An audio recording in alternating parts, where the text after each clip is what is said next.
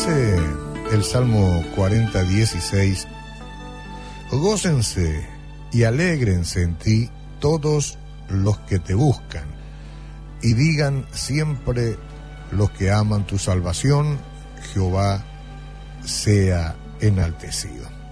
Jehová sea enaltecido. Hoy les dije que es importante ver si mantener el gozo eh, tiene que ver con la felicidad que muchas veces habla la gente. Y es importante entender que aunque algunas personas usan de manera equivalente los términos felicidad y gozo, hay una gran diferencia, hay una gran diferencia en su significado. La felicidad, esa que tanto este, mencionamos y decimos, soy feliz, quiero ser feliz, qué buena es la felicidad. la felicidad depende totalmente de las circunstancias.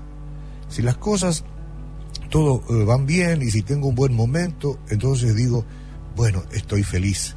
Entonces depende de las circunstancias. Si me va bien, estoy feliz. Pero tan pronto como surgen los problemas, la persona deja de ser feliz. En cambio, el gozo es un regalo de Dios que permite a los creyentes encontrar paz y esperanza aunque la vida parezca desplomarse.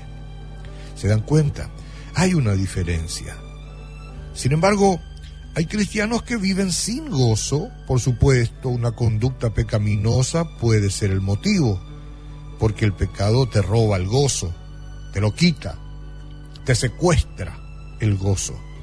Pero también puede haber otras causas, entre ellas el remordimiento por errores del pasado, el temor a futuras adversidades, la expectación del mañana, del futuro, o una actitud arraigada de insatisfacción en la personalidad que uno tiene. Si usted sigue a Cristo pero no tiene gozo, recuerde quién es Él y quién es usted en Él. ¿Quién es Él? Pero ¿quién es usted en Él? Para comenzar, tiene la salvación eterna y su nombre está escrito en el libro de la vida del Cordero. ¿Le parece poca cosa? Espero que no. El amor del Todopoderoso es incondicional y su espíritu que mora en usted nunca, nunca le abandonará. Él sabe todo lo que usted enfrenta, no se le escapa nada, todo está ante sus ojos.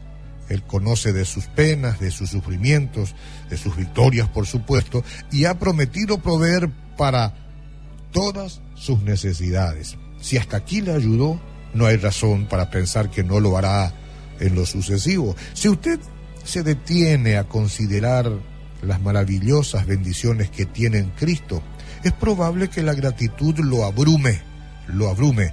Quizás siga entendiendo que la tristeza es parte de su vida y siente eso, tristeza por alguna circunstancia, pero el gozo del Señor le sostendrá aún durante el dolor más intenso.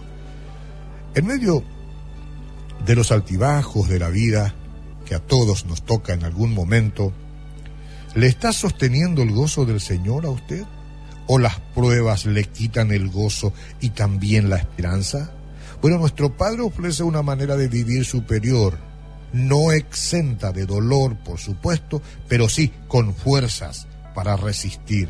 Recuerde siempre el inmenso tesoro que tiene en Él y en sus promesas.